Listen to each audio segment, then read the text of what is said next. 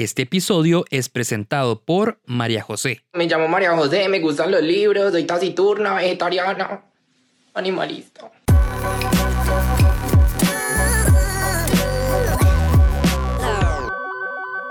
Bienvenidos al episodio número 13 de la cuarta temporada de No Sos Especial, dedicado a Cuando fuiste un mal polvo. Episodio al que realmente llegaron muy pocas historias. Según ustedes, nunca fueron un mal polvo, pero la verdad no les creo. Así que muchas gracias a todas las personas que mandaron historia para este episodio, porque son las realmente honestas y realmente saben que no son especiales. Así que muchísimas gracias. Incluso yo mismo voy a contar una historia al final de este episodio, así que quédense hasta el final para que escuchen mi historia. Y pues nada, empezamos. Yo soy Diego Barracuda y esto es No Sos Especial.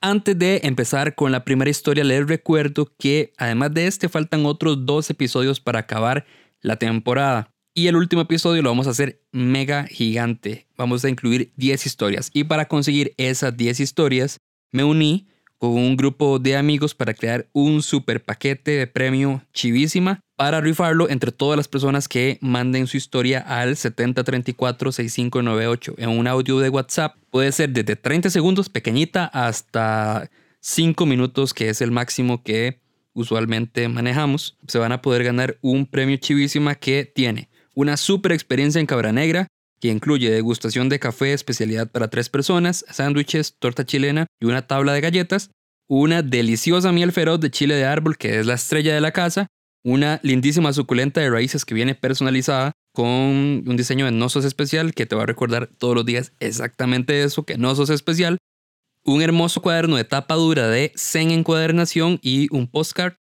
un pin de no sos especial de la versión amarilla y una copia original de mi libro Morirse Mejor. Lo que tienen que hacer es enviar su historia de WhatsApp al 7034-6598. Las 10 historias seleccionadas además van a tener un capuchino o un café gratis en Cabra Negra, así que tienen tiempo prácticamente hasta que acabe el mes para enviar su historia y quedar participando. Y nada, vamos con la primera historia. Hola, yo les voy a contar de una vez que quería que me tragara la tierra y además que fui un mal polvo.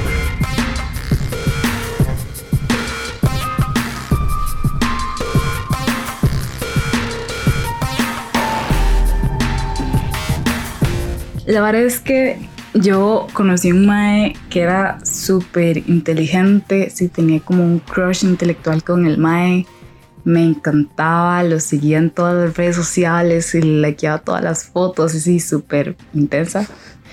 Y, y, yo siempre pensaba que el mae jamás me iba dar pelota porque ni siquiera me determinaba. Y un día, como un día común en Tinder, me lo encontré. Y dije, mae, es la oportunidad para ligar con este mae ya, como para cumplir mi sueño. Y hicimos match y todo súper bien. Empezamos a ligar, empezamos a, a sextear. Y un día el madre me dice como, hey, jala a coger. Y yo, sí, definitivamente sí, acepto.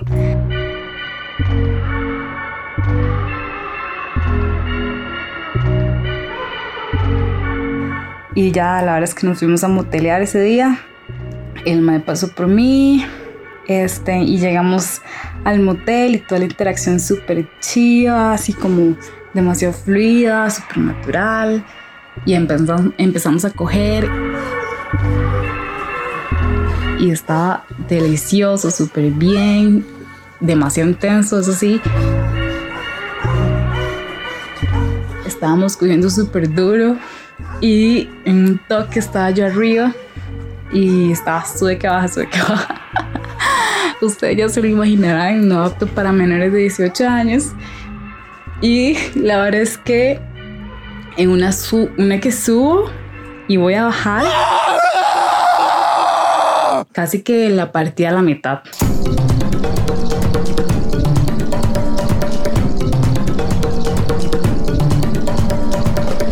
inmediatamente le vuelvo a ver la cara al mae y estaba así que rabiada el dolor. Se retorcía en la cama y estaba casi que llorando porque mae le cayó en la picha con toda la fuerza. Y lo más raro del caso es que el mae le dolía un montón y aún así me decía, no me ocupo venirme, de alguna forma ocupo venirme porque no me puedo quedar así. Entonces me tocó mamársela.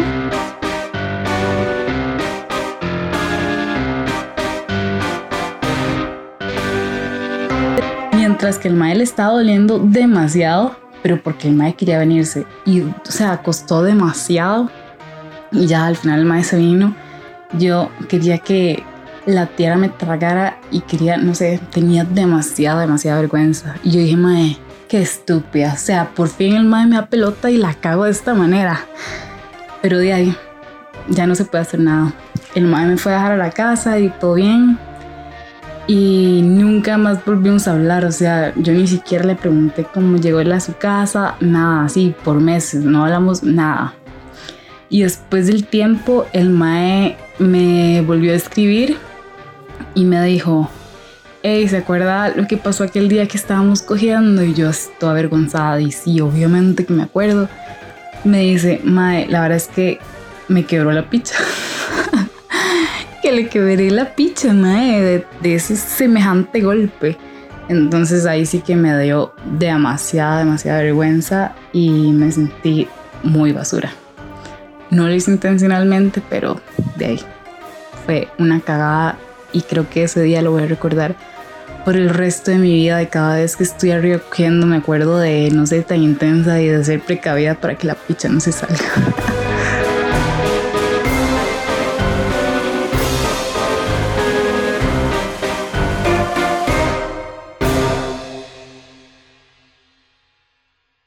Recuerden que aunque la temporada del podcast se acaba, en Instagram vamos a seguir compartiendo con ustedes todas las semanas como siempre lo venimos haciendo, mientras preparamos lo que sería ya la quinta temporada que probablemente va a empezar en algún momento del próximo año. Nos pueden seguir en Instagram como No Sos Especial y en Facebook como No Sos Especial, pero especialmente en Instagram. Síganos en Instagram e incluso en YouTube que ahí van a poder encontrar varios episodios y contenido extra que no van a encontrar en Instagram, ni en Facebook, ni en el propio podcast. Así que nada, síganos y compártanlo con sus amigos. De hecho, les dije en Instagram que si querían darme un regalo de cumpleaños porque cumplo el 7 de diciembre, que fuera un nuevo seguidor en Instagram, compártanlo. Si creen que les ha impactado de alguna forma positivamente el podcast, compártelo con alguien que le va a servir también. Y vamos con la segunda historia. Hola, pues esta es mi historia de cómo el mejor y único polvo que he tenido en toda mi vida pasó a ser lo peor que me pudo pasar.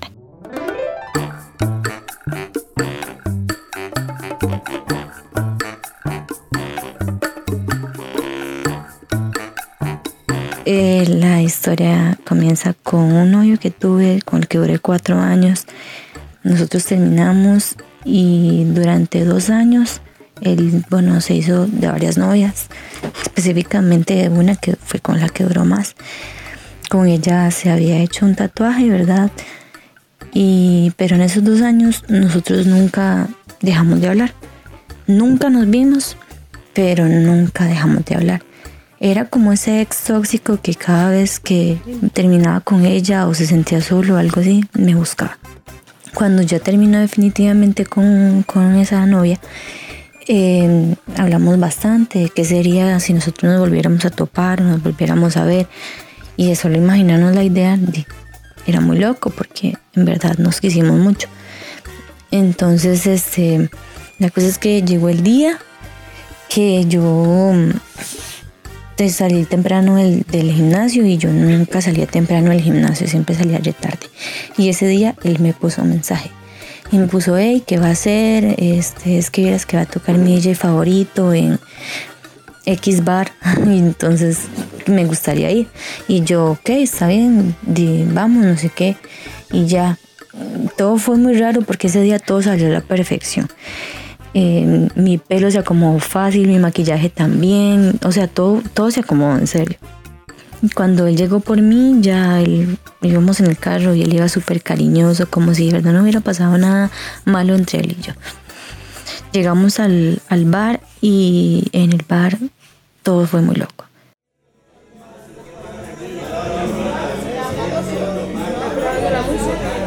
Yo nunca fui a tomar, nunca. Pero cuando tomo se me afloja mucho la lengua. Entonces hablo de más. y cada cosa que él me compraba yo me lo tomaba. Al final los dos nos volvimos muy locos en medio bar. Él terminó metiéndome la mano por la nagua y ya ustedes se imaginan el resto en medio bar. Y yo no sé, yo decía que estoy haciendo, pero yo seguía dejando que eso pasara. La cosa es que ya yo estaba muy loca y ya no aguantaba las ganas. Tenía que cogérmelo. Entonces le dije, vámonos de aquí.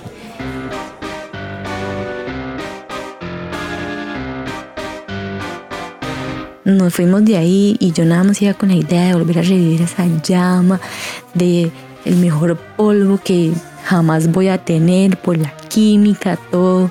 Y eso que nunca había probado otro polvo. Entonces cuando llegamos a un motel de mala muerte cerca del bar, em, de ahí empezamos a besarnos, no sé qué, y ya ustedes se imaginarán, nos quitamos todo y todo muy bien. Cuando le digo, enséñeme el tatuaje que se hizo con la muchacha. Y entonces este, él me lo enseñó. Y igual seguíamos cogiendo y todo, pero él empezó a reclamarme cosas y yo le empecé a reclamar otras cosas y después empecé a llorar. empecé a llorar, sí, y él todavía permanecía dentro mío.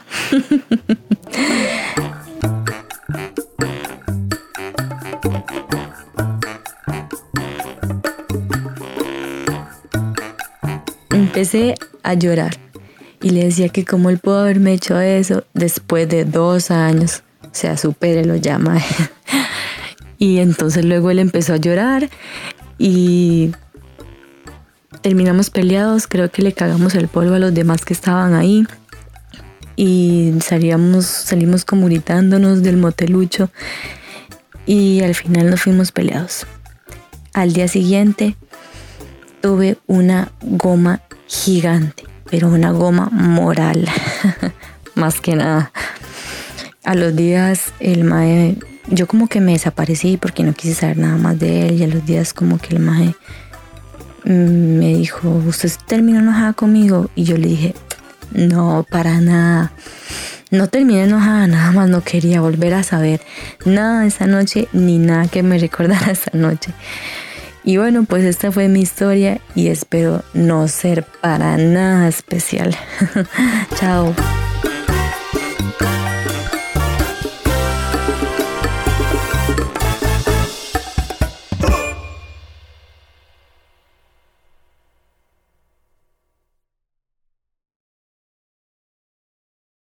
Hola, mi nombre es Cristina.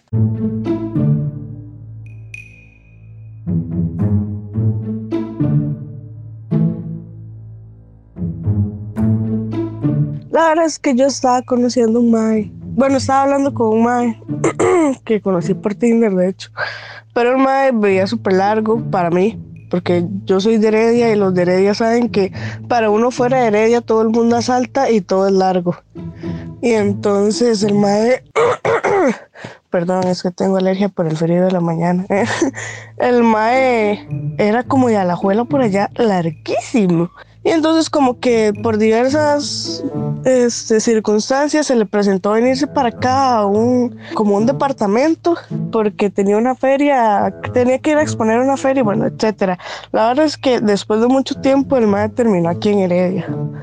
Y él me dijo como, hey, yo voy a estar acá. Entonces di, ¿por qué no viene? Y, y, jugamos play y comemos algo, tomamos y toda la situación, ¿verdad?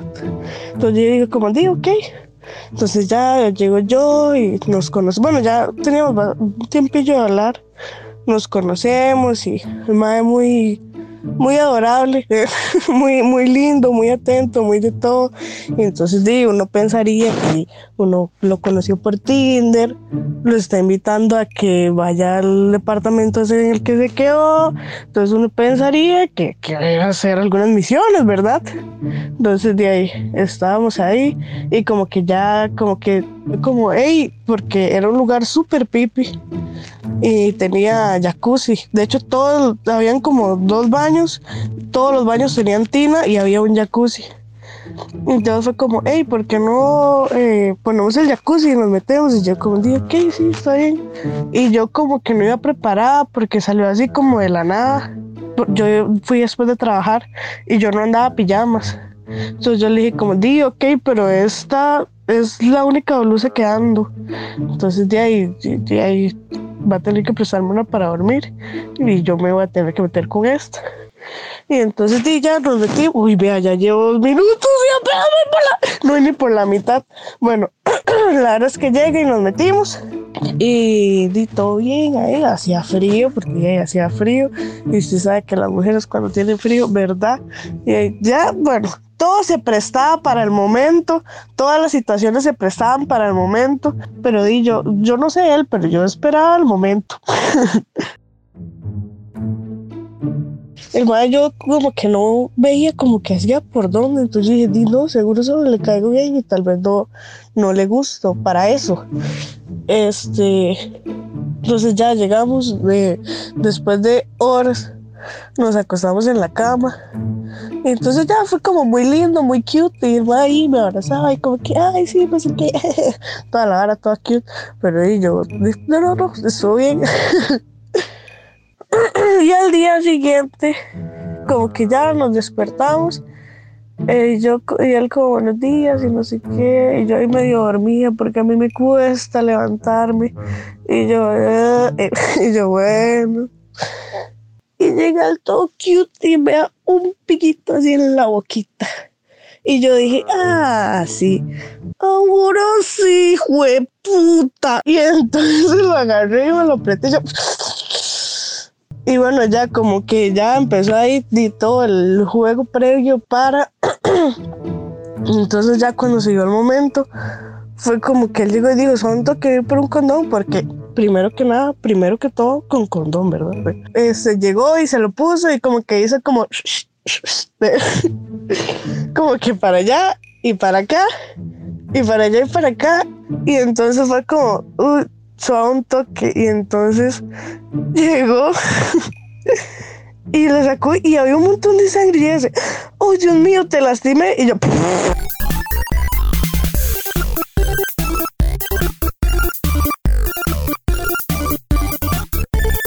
Ay, papito. ¿eh? Y entonces me quedo viendo yo y yo como, ay no, qué madre. No me va viniendo la regla en ese preciso momento de decir yo como, madre, toda la noche tuvimos y hasta ahorita, no, vieras qué tristeza. Y yo como, madre, qué mierda. Y yo, y lo venía, bueno, no lo venía conociendo, pero era la primera vez que nos veíamos y que intentábamos y no me va, o sea, no, no podemos ni, ni empezar, vieras que Qué triste, yo sí que de verdad no soy para nada especial.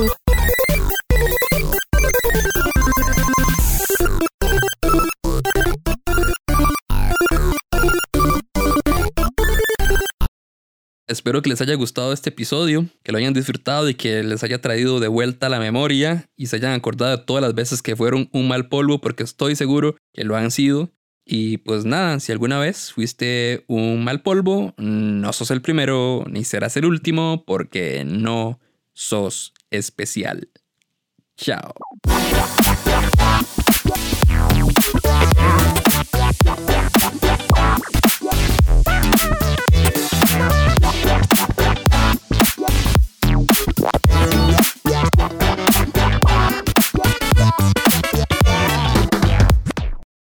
Buenas, yo soy Diego Barracuda y esta es mi historia de cuando fui un mal polvo.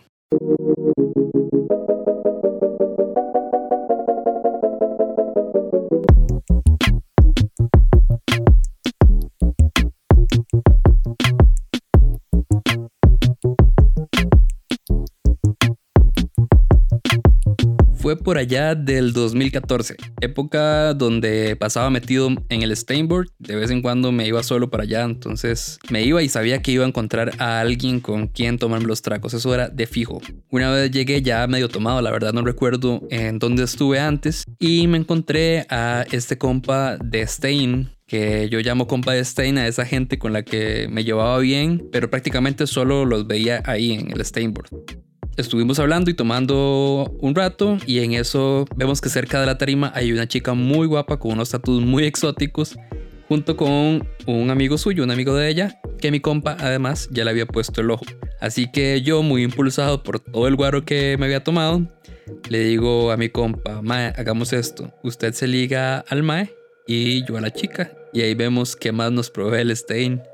Porque si algo hacía el Stein en aquel entonces era proveer. Eh, en un toque, la madre se acerca a la barra por unos tragos y yo aprovecho para hablarle y preguntarle deep sobre los tatuos que estaban muy chivas. La madre se queda hablando conmigo un rato, pasa el tiempo y luego me lleva a la tarima con su grupo de gente. Obviamente ahí mismo jala el compa de la mano y de pronto ya estábamos ahí perrandísimo con la chica y mi compa con el compa de ella. Hasta ahí todo perfecto. Seguimos tomando y bailando y yo la verdad ya estaba bastante, bastante tomado. En eso ya van a cerrar el stain y la chica di pregunta que a dónde la seguimos. Entonces mi compa propone la casa de él.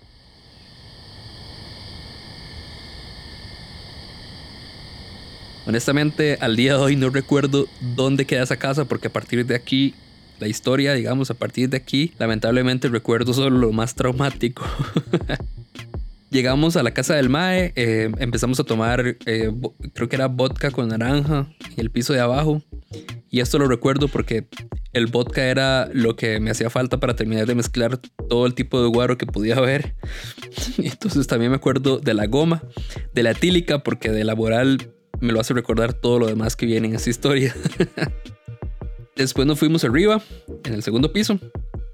El cuarto del Mae tiene como una división, o tenía pues una división a la mitad, una pared como un librero separaba la cama de un tipo como de sala donde había un sofá. Entonces la mae me lleva a la cama y nuestros compas se quedan como ahí en el sofá. Eh, ahí yo empecé como a, a bretear la vara, ¿verdad?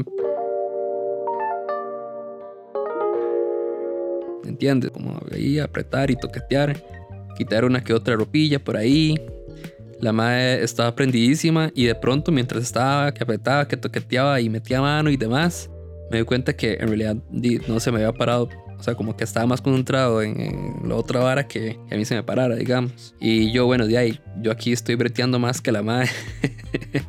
Entonces, y la voy a poner a bretear también ahí, a jalármelo un toque, ¿verdad? Y nada, nada, no pasaba nada. Y yo ahora puedo entender mil y una razones por las que de fijo en ese momento no se me paraba, pero en aquel entonces no. Era un chamaco, nunca en mi vida me había pasado. Mi ego, mi dignidad, mi orgullo, todo estaba golpeado. La madre lo sigue intentando, trato de relajarme ahí un toquecillo y finalmente me reacciona. Entonces aprovechamos, la madre se sube encima mío y en eso los dos compas se suben a la cama con nosotros y yo, picha.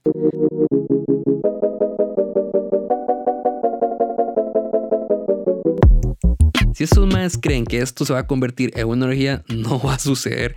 Primero, no ve que apenas puedo con ella y no podría con dos personas más. Segundo, son dos chicos, más bien se me va a ir la erección. Y tercero, no quiero que me vean. A mí me da vergüenza que me vean. Además, no solo estaban viéndome tratar de coger, me estaban viendo quedar pésimo. Ahora bien, esto solo pasaba por mi cabeza porque en realidad no dije nada y me quedé en la cama con los otros dos más cogiendo la par tratando de coger con esta chica sin que se me parara del todo. Al final me la llevé al sillón para tratar de, intentarlo ahí, o sea, con todo esto que había pasado y aún así no había renunciado. Cuando llegamos al sillón, la madre literal se quedó dormida. Yo entonces agarré mi ropita y me fui al cuarto de al lado y me quedé durmiendo ahí.